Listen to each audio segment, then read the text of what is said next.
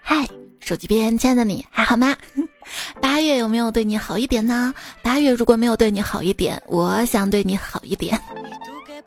你那儿天气怎么样呢？我这里今天晚上大暴雨，我不想要大暴雨，只想要今夜抱你。我不想要闪电，只想要你的闪现。当然，出现之后不要离开啦。不想要打雷。欢迎收听，只想让你放松不累的段子来啦。可惜，心想事成太难了。我是心想事杂的主播彩彩呀。但是又想想，这世界上哪有什么过不去的坎儿呢？何况我的腿那么长，还粗，是腿毛长吧？巩立姣呢有梦想，刻苦训练二十一年获得铅球金牌。吕小军有梦想，不断拼搏，三十七岁勇夺举重冠军。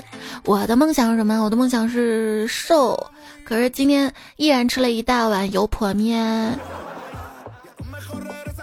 就发现很多奥运冠军，他们不仅是冠军，而且是学霸。学霸业余时间训练都可以获得冠军。我我什么状态？我就是写个节目稿都能一边摸鱼一边吃好几袋零食的。因为零食对我来说就是燃料，我消耗他们的热量，燃起我的脑子，不然我的暖子就是暖子。看看我这儿没吃零食，这会儿燃着了吧？就挺难过的。单从我这个人身上，就完全看不出来我们国家是一个体育强国呀。不能看出来饮食还不错哈。就。觉得自己挺一无是处的嘛，以后简历上能炫耀的点大概只有所在国家曾经二十分钟夺下四枚金牌。HR 说这谁不会啊？真的，他们拿牌速度太快了吧？我截图速度都赶不上，速度快的苏炳添。记住啊，九秒八三什么概念呢？就是到目前为止上过太空的地球人已有近五百五十人，但百米跑进十秒的地球人不超过一百三十四人，比登天还难哎！他才是你们要粉的哥哥哎！代言看过来看过来呀！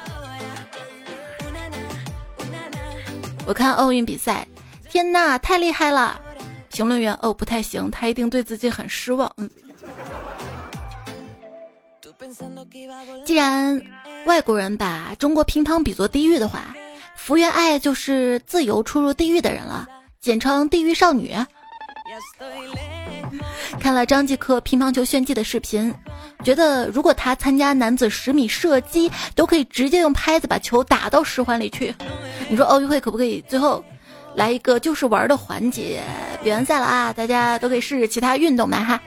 比如说，让我们的张继科试试射击啊，博尔特跟菲尔普斯打打乒乓球什么的哈，还能交流交流，对不对？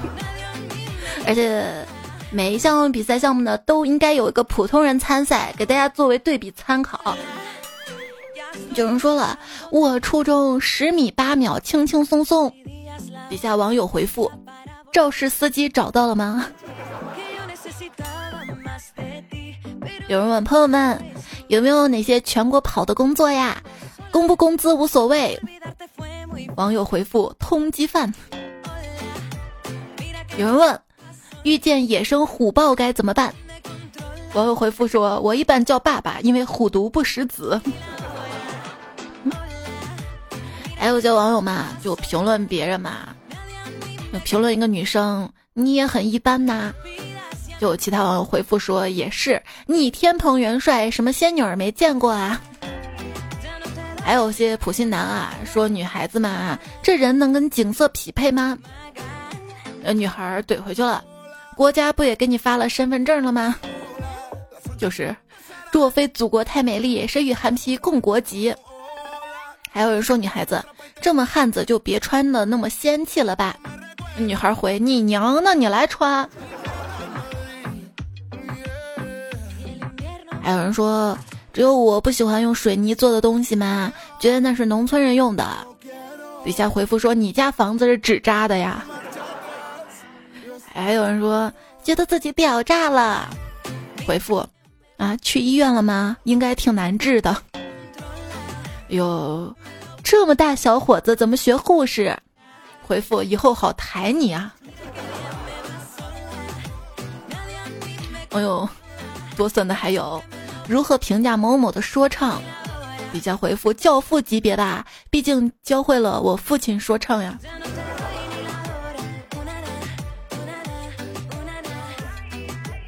那个吴某凡是什么风格的人？禁欲系，监狱的狱。你有 style 吗？哎，不是 freestyle 吗？因为我没有 free 了。嗯。粉丝以为哥哥是 rapper，谁知道其实是个 rapper，而且他喜欢单押。单独积压不一定是单独的。难怪吴谦最近没有公关啊，原来在公安机关。兄弟们签到了，朝阳公安分局的夜班民警说：“吴某凡，唯一一个在奥运期间跟奥运冠军抢热搜的人。”他说了：“我这一生开了这么多次房，没想到最后一次开的是牢房。以他的专业能力，想在监狱里面参加文艺演出，减刑都挺困难的吧？”他如果进去开演唱会，跟狱警比比，到底是电音牛还是电棒牛？小知识，想知道哥哥在哪个牢房，看看电表就知道了。放心吧，不会有小黑屋的，毕竟电鳗自己能发电。可是狱警小心了，某人可能会用牙签开锁。嗯，对，这两天还有人收到群聊消息嘛？啊，我是吴某凡，我现在在监狱，正在用牙签撬锁，可是嗯哼不起来。兄弟们给我发点图，然后回复说假的假的，监狱现在都是电控门，没有钥匙孔。电控门，那就看电慢的厉害了。说他虽然进了监狱，不可以参加什么文艺演出啥的，但是可以发展副业，给人无痛针灸、电击疗法啥的。也许坐牢对他来说是件好事儿，在里面调养下身体，说不定能够至少 M S。然后底下回复说，我朋友监狱系统的嘛，说外籍囚犯关到外籍监区都是黑人。然后就还有人回复说，黑人好啊，狱中也能交流说唱。那那他能听到别人跟他说我的很大啊，你人一下这句话了。让他进监狱的话，应该能减肥成功吧？他去监狱食堂打饭，看到蚂蚁上树这道菜只剩下肉末了，便问为什么没有粉丝了。其他人说你没点数吗？谁说没有粉丝了？你们别再攻击哥哥了！你们说够了没有啊？吵够了没有啊？你们为什么要对一个纯情大男孩抱有如此恶意？世界为什么会对这个三十岁大男孩充满恶意呢？希望哥哥可以早日离开这个充满恶意的世界。都转粉了，哥哥说了自己会坐牢，信守承诺，果然没有失望。对，无铅变慢，牢底坐穿，相信法律，自己进去。他进去了嘛？他的粉丝就不太淡定了，估计很多也想进去陪哥哥吧。各种真真假假的惊悚言论就在社交媒体啊、平台圈子就刷屏了嘛。严格意义上讲啊，这言论已经不是出格了，而且踩到了违法的边缘。比如说，大家要组团如何如何去什么攻打什么的，还有组团劫狱的，行劫狱我是理解的，这是存在的客观条件。还有人说劫法场，这怎么回事啊？你真希望你家哥哥上法场啊？这不是诅咒他死刑吗？死刑也不是没可能啊，反正他现在已经就是算是，对吧？啊，看律师的分析啊，最终呢会根据他所犯罪的事实判三年的死刑。那就期待嘛，那早点判出来嘛，对吧？省得有粉丝还说。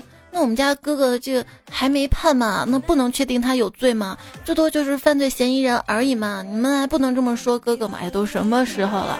那我跟你说个冷知识，在中国的刑事拘留中，最后无罪的只有万分之四啊！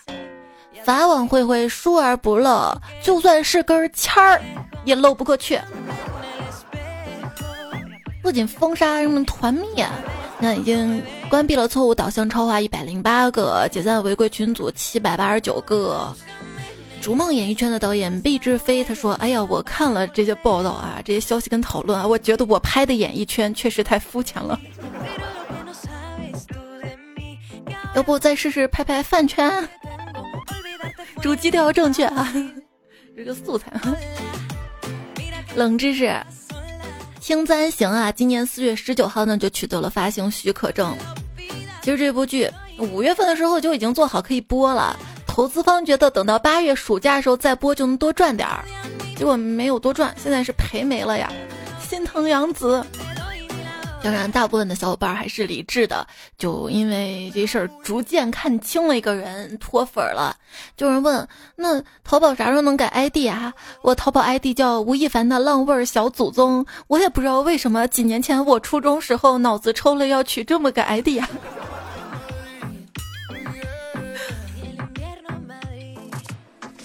不是淘宝，你要真心想把社交做起来，想把流量做起来，你就让大家改 ID 吧。我曾经的中二昵称我也想改掉的，当然已经有游戏可以改掉了哈。别人二十多岁一枪九点八环在奥运会拿冠军，你二十多岁玩王者，拿着百里守约三发子弹还偏离。今天，央媒点名《王者荣耀》，将网络游戏比作新型毒品。腾讯、网易啊这些游戏股呢都暴跌了。哼，就是，就因为我今天玩了几局连连看，背驼了，眼睛都要瞎了，节目都更晚了。尊宾九九零说：“从浪费时间、沉迷加拉低智商加模仿不良行为的角度来看，短视频才是电子海洛因。不管什么东西都是要适量，就算是油泼面都不能多吃，这吃多了也不健康。”听君一席话，如听一席话。谢谢你的陪伴、支持、守候、聆听。这档节目是喜马拉雅 APP 段子来了。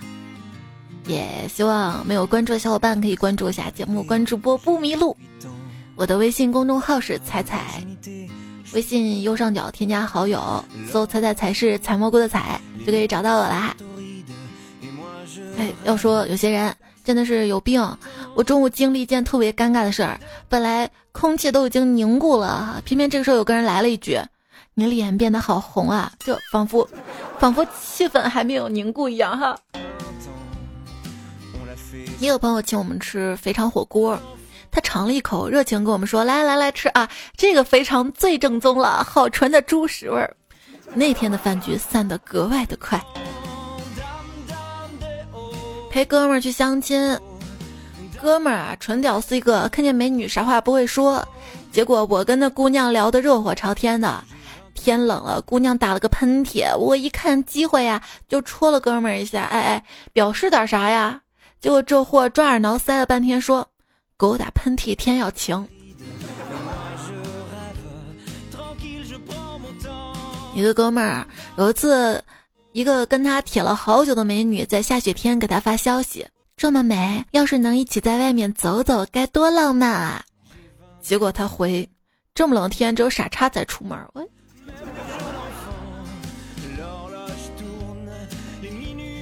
哎，想想啊，我以前呢也不懂事儿，有时候不太会说话，后来被人打了一顿。那你现在变懂事儿了，还是不懂事儿，但是不敢嚣张了？哎，你嚣张什么呀？啊，你不就是个服务员吗？啊，那我能接触到上流社会的人，而且我们这儿的菜你也点不起，那你就能点得起了？那我可以吃剩下的呀。五年前的网友，豆腐脑吃甜的还是咸的呀？甜党说甜的，咸党说咸的。现在的网友啊，你问他豆腐脑吃甜的还是咸的呀？甜党说吃咸的，怕不是有点大病吧？然后咸党说吃甜的，你多少沾点 NT 啊？中立党各有各的习惯，尊重就好。然后甜党咸党一起喷，哎呦，带线的来了啊！你搁这装什么理政课呢？啊，果然没有味蕾就没有办法共情。我。现在网友的一词多义表示赞同，笑死，生气，笑死，我真的笑不行了，笑死，无语也是笑死，阴阳怪气笑死，敷衍 笑死，词汇这么匮乏了吗？但也不是所有啊，比如说，形容房间乱，老鼠进去了开导航；形容多嘴，嘴比老奶奶剁的辣椒还碎；形容眼距宽，两眼之间打车费五十；形容家里有钱，家里保姆跟门口保安因为异地分手。网友多色呢。说当代我国社交网络的主要矛盾是网友日益增长的表达需要和落后的阅读理解能力之间的矛盾呐。自扫门前雪，不理瓦上霜的是普通人；扫完门前雪，再去扫别人瓦上霜的是大好人；不扫别人瓦上霜，也不扫自己门前雪，天天忙着见缝插针扫别人姓的贱人。在有些人眼中啊，所谓的尊重就是你尊重我。所谓民主，就是你同意我；所谓感受，就是我个人的感受；所谓沟通，就是要达成一致；所谓达成一致，就是你来跟我保持一致。大家呢都说，哎，我们要以和为贵，但总有些人啊，他把这个以和为贵当成以和为贵，让你跪下的跪。还有人扯什么吃亏是福，在他们概念当中，吃亏是福什么？是你吃亏，他享福。三个基本常识：脾气好不等于没有底线，不等于可以随便开玩笑；脾气不好不等于不近人情，不等于人不好；表面上大大咧咧不等于不在意，不等于不记仇。就你给我一巴掌，那么我就还你一巴掌；你给我一拳，那么我还你一拳。如果你给我一刀，那么老哥，我可能会死。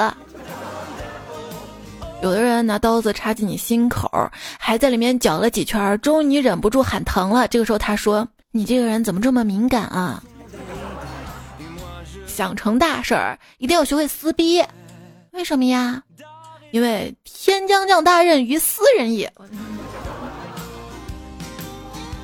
也别撕啊，有时候撕真的太累了。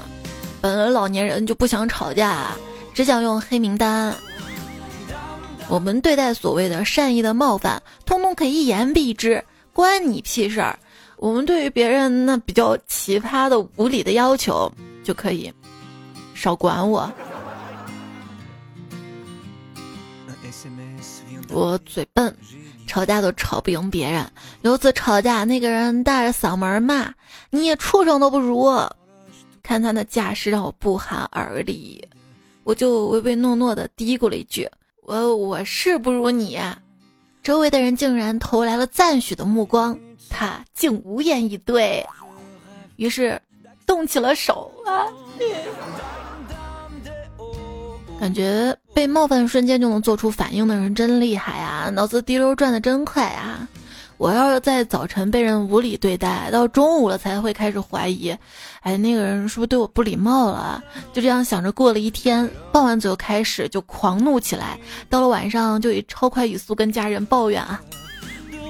半夜还睡不着呢，还想怎么回怼，是不是？当有人骂你的时候呢，你一定要说然后呢，他再骂你，再说然后呢，直到他重复了，你就说就这，你就会这。然后他对你抄起了家伙。早上，一个男同事跟一个女同事吵起来了，这男同事啊一直被女生骂啊，愤怒的回了一句：“别侮辱我的灵魂，你有能耐侮辱我的肉体。”场面当时就被镇住了，谁知道女同事默默走到他面前，呸！办公室更安静了。还有两个同事吵架嘛，一个同事说你就是坨屎，另一个同事说你就是个屁。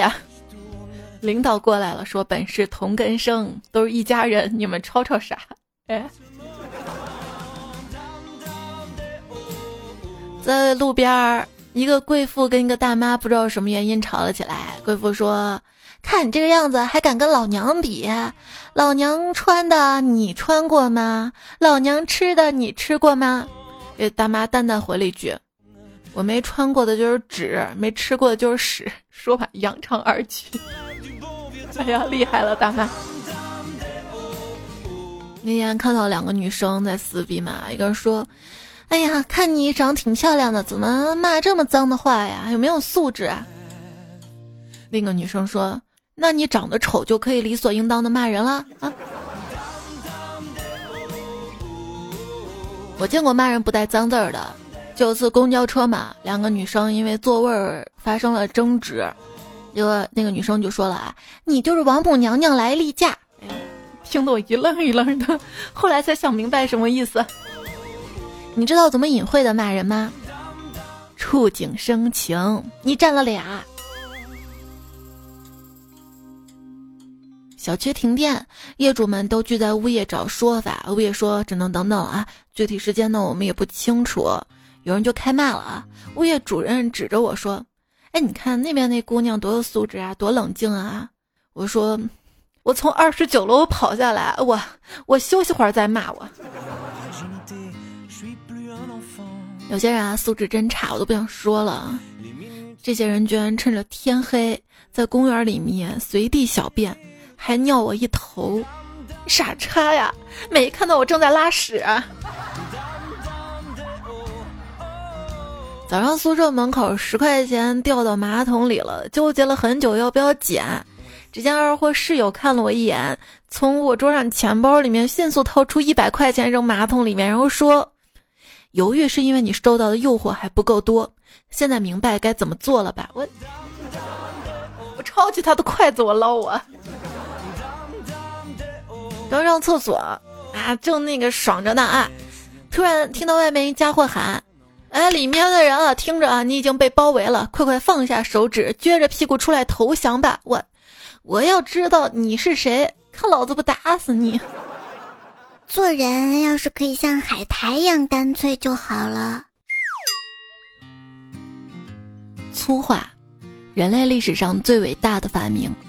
在此之前，原始人只能靠提高音量或者互相投掷石块来表达对对方的不满呐。在火药发明之前，所有的战争都是没有硝烟的战争。但是有地上的土呀、尘那种的。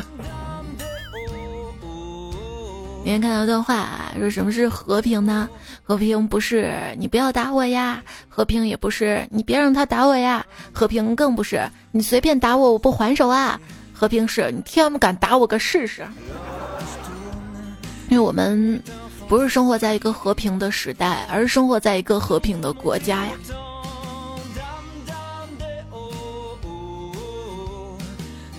我问你啊。如果你看见四个小傻瓜掉到水里，那你会救他们吗？我会救他们呀！我救了你不救你不救四个小傻瓜。一天，一个小孩问妈妈：“妈妈，为什么苍蝇纸上已经粘了很多苍蝇，还是会有苍蝇站在上面呢？”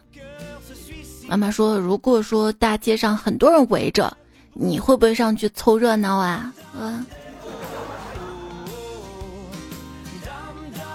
为啥土狗越长大越难看呢？底下问我回复：你小时候邻居不也说你可爱吗？你可真是个小奶狗啊！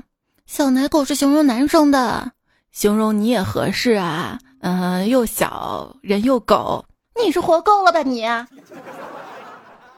多损呀！听大家怎么说啊？程峰说：“我跟我妹妹是双胞胎嘛，我出生在九九年十二月三十一日晚上十一点五十分，她生在零零年一月一号凌晨一点二十分。今天和她吵架，她直接骂我是跟她隔了一个世纪的老女人呢。” 彩彩的迷妹说。在外滩看到两个人打架，围观的人很多，两个应该是外地来的游客。打斗中呢，一直说家乡话，我都听不懂。于是我就着急了，上前制止他们，并告他们打架呢要说普通话，这是对看热闹人的基本尊重。通过这件事儿，我发现医院的护士姐姐长得还挺漂亮的，WiFi 也快。西京二七五留言说：“子曰，打架用砖呼，照脸呼，左手呼完右手呼，拍板砖呼完用鞋呼，使劲呼往死里呼，独享其乐不如有朋友一起呼。呼死了英雄也，呼不死邋遢也，呼好了一呼成名，呼不好牢底坐穿。去见凡凡，不要呼来呼去的哈，可以哈，留言区里可以哈哈哈。”你讲个温暖的段子，说回宿舍路上遇到两个正在闹别扭的小朋友，其中一个对另一个说：“我们不要一直吵架，不然在一起的时间就会变得好少的。单身狗为奴，他留的段子是：在乎别人的想法，你将永远是别人的奴隶。陶文静留的段子是：你永远不在乎别人的想法，在别人眼中你就是傻子。那那那要在乎还是不在乎呀？我是觉得可能内心是有些在乎吧，但是我们要努力，不要在乎他。让你讨厌我，关我什么事儿啊？说的好像你喜欢我就能升华我的人生似的。人要学着降低期待值。有朋友跟我说嘛，他有时候上网看信息多了就会很痛苦。我说那你停止上网啊。他说可是我年轻的时候还因为现实很痛苦躲到网络世界，现在却因为网络躲到现实里。不是的，是因为当年啊，网络上的人少，现在网上的人比现实的人还多，那自然人们都往这个傻叉浓度低的那边逃啊。一位叫 Sheldon 的网友啊，他发博说就比较好。他说：“现在的粪坑啊，跟以前不同了，它正在进击。以前吧，只有你往粪坑里面扔石头才会溅你一身，现在却是你随便走到一个地方，哪怕看起来这个地方挺安全的，地面有可能会突然塌陷，变成粪坑，把你吸进去，在里面喷的你生活不能自理呀。”有些人挺没素质、挺没文化的啊，但是在评论自己城市的时候，却特别喜欢说这个城市啊文化底蕴不够，啊，你有没有想过是因为你在这里文化底蕴又少了一分啊？这个世界啊，有那么多的人，每个人的出生环境跟背景是不一样的，三观呢当然也不可能完全一样的。每个人呢，站在自己的观点，都会认为自己是对的。不管你怎么费口舌，你跟他都没有办法相互理解，这个你要明白。所以，你也不要去指责别人是错的。别人说你错呢，他是站在自己的三观上，告诉他，嗯，你说的对就行了。就算你们之间没有办法互相理解，那些人对自己的人生也是没有任何影响的嘛？这样想想是不是就想开了？成年人最大的自律就是控制自己去跟杠精辩论的欲望。偏见并不可怕。正如毫无死角的容颜是不存在的，没有人不是在偏颇的过程中认识这个世界。最重要的人呢是保持开放、谦卑的接纳其他人的世界观。当无数个偏见、无数个角度、无数个立场叠加在一起的时候，就得到了真实。鸡汤鸡汤，用自己的想法约束自己可以，但是用自己的想法约束他人不得信。难道只有我这样觉得吗？没错，只有你，你是智慧的结晶，你是文明瑰宝，你是人类的独苗，你是上帝的遗珠，你是最后的希望，你是电，你是光，你是唯一的升华。也可以这样啊，就是支持他，让他飘，把给他上课的事儿交给更厉害的人。极度讨厌的人根本不知道自己讨厌，他们只是认为别人总是无缘无故的生气。对一位哲学系的前辈告诉我。你有讨厌的人吗？让你整天很烦恼吗？这样可不行。在哲学里面有个观点是，认识不到的事物等于不存在。所以，如果你有讨厌的人，就跟他保持距离，不接触与他有关的任何信息，坚决不让他进入你的视线，这样那个人就会从你的世界消失啦。我希望我的东西都不要丢失啊！就有朋友说我服了呀，怎么还有这种人啊？身份证被人捡走了，嗯，哪怕去申请个网贷啥的也行啊。他拿我身份证去打了一针疫苗，疫苗，赶紧去打第二针，让他无针可打。看留言啊，大家平时听节目有任何想说的话，都可以通过最新期节目留言区留给我。当然，听的时候呢，节目播放页面右下角点个赞啊。猜家小雨之说：“为什么我出生在南方，却每天在喝西北风呢？”底下猜猜知我心回复说：“因为你嫌东风破。”也欢迎大家给别人精彩的留言留下更精彩的回复哈。星海说：“穷我很有实力，那我就不给你加油了。”樱桃雨墨说：“彩彩呀。”我想知道我的穷日子什么时候到个头啊？啊，底下回复，那看你能活多久了。蔡家的小兔鸡说：“真想变成雪花落在你的肩膀。”底下一回复说：“你这二百斤的雪花我接不住。”还说彩姐声音这么美丽，我感觉可以去做吃播。括号假吃那种，主要是我怕彩彩胖了。这个声音美丽跟做吃播有什么关系？吃播光在那吃呢，有机会说话吗？而且这假吃，先不说这个吃播假播这种事儿允许不？就我，我能忍得住假吃。我这么一个不浪费粮食又热爱美食的人。所以，如果让我做吃播的话，也不是不可以，就是我把这些食材都换成低脂、低糖、低热量的，这样我就算大吃特吃也不怕，对不对？所以说，哎，有没有人开发一些看上去热量高又特别好吃的，其实它是低脂、低糖、低热量，还蛮有营养的一些食物呢？因为这个想法不错吧？十来天是投资。其实真的有的哈，就我身边的一个好朋友，他去创业了嘛。无面粉、无蔗糖、无黄油的蛋糕，你吃过吗？在我喜马拉雅的主页店铺，就是点我的头像到主页，看到有个主播店铺，点进去，第一个就是水豚家的小魔方蛋糕。当你要减肥的时候，当你控制不住想吃零食，尤其是嘴馋想吃蛋糕的时候。那就吃这个啊！这个产品呢，从诞生到改进到上线，都是我一路试吃过来的。目前这个小蛋糕呢有两个口味儿，一个是原味儿的，一个是可可味儿。我更喜欢可可味儿。当然，你两个口味儿都可以买哈，因为它买第二件呢是八折。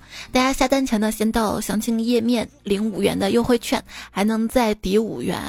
就算不买没有关系啊，要了解一下这个产品，真的是黑科技。而且这产品刚刚上新，之后还会陆续推出其他口味儿。大家有什么建议想法呢？也可以留言告诉我啊，或者告诉店铺的客服。然后呢说，关于减肥啊，我特别记得一句话：不食人间烟火的减肥，经不起人间烟火的考验。不食人间烟火的减肥，经不起人间烟火的考验。好吃，不要饿肚子。就是这些低脂低热量的美食嘛，看我们吃也吃了哈，然后还不会胖，多好啊！风不快说，在我开始努力减肥的时候呢，我妈也终于开始发力了。晚饭五菜一汤，菜都是有荤的，不是猪肉就是鸡肉，不然就是鱼肉，连汤都是牛肉汤啊！说明你家生活条件还不错哈。你妈做的多是一方面，那你少吃点是一方面嘛，对不对？你少吃点主食哈。飞鱼说：“不是饿了要吃饭，而是再不吃就饿了。”一五刷说：“再不减都来不及肥了。”朱成惊了说：“我都是肥了很久才知道自己肥了。”悠然自得说：“减肥呢，首先要自律，少吃多运动是至理名言。我半年成功减肥三十斤。”还有这位昵称是乱码，但是我总结出来他可能姓张的彩票。他说：“一直以为减肥很难。”三个月前，我的那个他跟我说要离婚，说我现在变得又胖又丑，各种要给他无缝衔接出轨的正当理由，我就傻了。这是我十一年来一直当亲人的那个他，我说怎么了？哎，女儿才三岁都没有妈妈了。他走那天，我一个大男人抱着女儿哭了。我也下决心决定改变一下自己，从二百一十二斤开始，现在呢已经一百六十二斤了。运动节食（括号不是断食）。本人身高一米八三，那棒棒的哈。昵称彩彩叫迷彩说：“明明是波比跳，为啥我这么累？波比那么轻松。”波比轻。万能的宝姑说：“共享健身房曾经有过，从来没有去过。”然后就因为没有人去，他关门啦。才大长腿说，减肥是要看体质的，瘦子越减越瘦，胖子越减越肥。减肥前一定要看看自己是不是胖子。嗯，又给自己不减肥找理由是吧？那我也给你找一个减肥的理由。我们以前还挺瘦的，对吧？想当年出生才六斤嘛。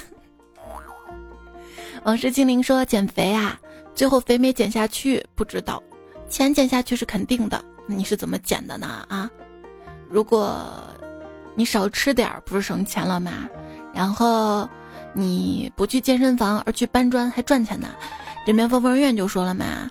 听到彩彩说减肥，今天我立马行动去搬砖，不止减肥，而且还挣钱。你问我挣了多少钱？那可多了，我挣的这个可是卖命钱。小孩说，咋个都没想到，今年葡萄都吃不起了，十几块一斤。这会儿葡萄还没有完全熟吧？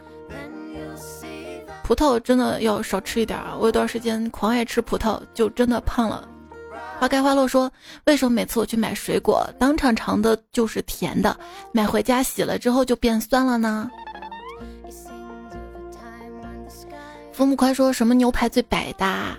菲力牛排，因为百搭菲力。哎，这个，下次你把赞助费要来，咱们再说这段子啊。君越君兮君不知说，没能让心情开心，但是一直让我的胃开心，从来不亏待自己的胃，我。一米五，一百五十斤，一直告诉自己不算胖，只是高度不够而已。可是高度就很难，哎，你如果还小的话，还能长高的哈。要多运动锻炼身体哈。小乐说：“猜猜我来了，减肥是我永远的口号，却从未做到过。”脚干不说：“事实证明，当所有人都开始健身护肤，达到一定标准的时候，剩下问题就只剩脸了。整容医院广告位招租。”身体、心理健康的朋友，整容啊一定要慎重。关于容貌焦虑，看到一段话：身体真的很聪明，每一寸肌肤、每次呼吸，都是它经过极其复杂的考虑所做的决定。我们可以和身体一起努力，达到巅峰时刻，但是没有必要去借助外力。危难之际，我们的身体会需要帮助，例如疾病、意外。但锦上添花的事儿，身体会帮我们做到。要相信自己的身体，我们的鼻梁、我们的眼角，甚至于毛发，都是恰到好处的。我们来到这个世界的身体就是满分。秦白尺说：“作为证券公司的人，这几天啊，跌的我都怕客户来砍我。你要不要预测一下走势？”我倒可以帮你，你这么跟客户说嘛，说别担心啊，再跌一下咱就抄底儿，咱还有钱哈，相信我。曹简白说，指铅球运动员手里紧握的那沉重的铅球，那铅球上凝集了你的希望、你的理想，凝集了你全身的力气，推出理想，推出希望，铅球在空中闪亮，理想在空中发光。我给你标注的是运动会的广播稿素材。冷风吹故里说饺子说你们总说饺子水花大，你们把泳池的水烧开了再跳下去，你看水花大不大？那就不是水花问题了，是油花问题了吧？印度条军撑住说我们这儿热的要死，单位过泼水节，我们都是拿桶互相泼水。领导买的缸里养的荷叶荷花，连那个都被捞出来。从缸里舀水，水都涨了两厘米厚了。小阿桑说：“本届奥运会上最令我感动的，不是那些未得奖牌仍然拼搏的运动员，而是那些双目失明依然坚守在岗位上的裁判们。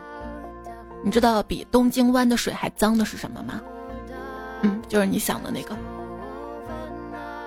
希望就做我自己。说看到杨倩姐姐拿冠军，我姐就说我啊，你要能这样，咱家祖坟都冒青烟了啊！我呢有些激动嘛，但被她一说有些憋屈嘛，就说我我未来还未尽可知。可你哼，排骨连连看还减肥啊，气枪都举不动啊，就算举得动，一按扳机就按下去了，也把你给轰到太平洋去了。还说我哈，你都大学毕业了还没有男朋友，减那么多肉有什么用啊？我 我姐当时无言以对呀。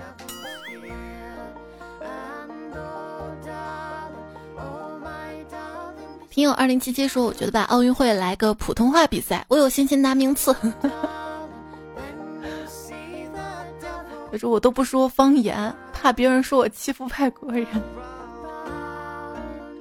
还有朋友说：“我媳妇儿能挑战的金牌项目有不洗头、画大饼、躺平、邋遢、干饭、吵架、砍价、摸鱼、坑队友、要钱、欺负老公。”不是你这样说，你媳妇儿，你要是嫌弃你不要的话，有人要的。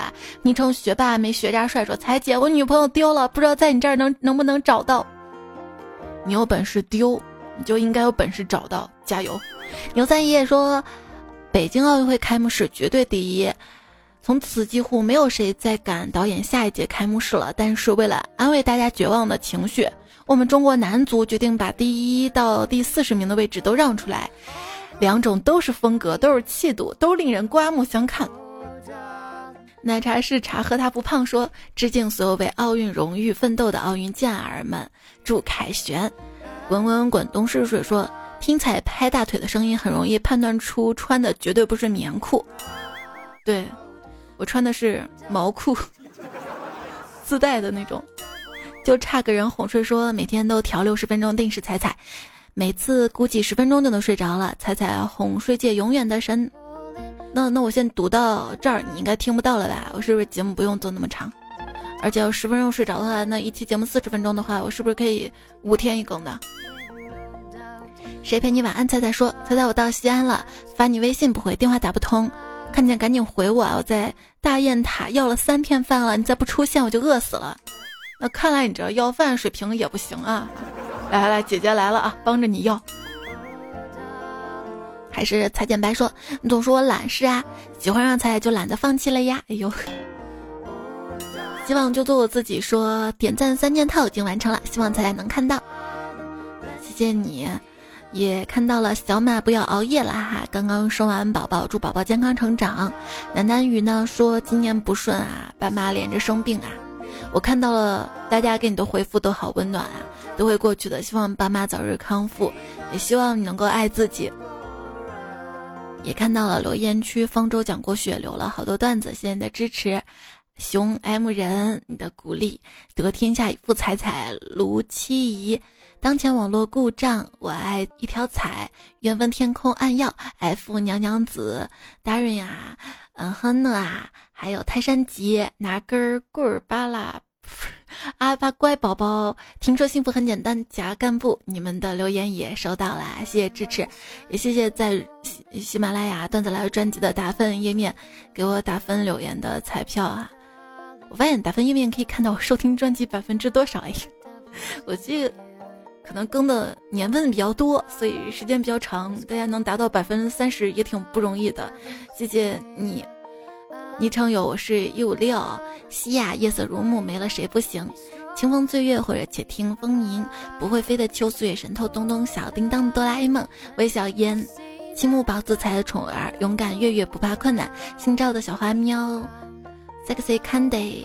流光年华，流光的橡树，比丢爱学习，超人与玫瑰。上期的沙发呢是皮革厂在烫小姨子，风快龙孤星乱马，还有牧羊人录的杯杯。上上期还有小龙他猫的田上宫六月，昵称叫猪小 Q，从天而降的小乌拉吉祥物。谢谢所有好朋友们的支持、守候、聆听。这期段子来了就告一段落了，今天可以跟你说晚安啦，做个好梦哈！别忘了到我的喜马拉雅主播店铺去了解一下水豚家的小魔方，好吃不长胖。晚安，亲爱的。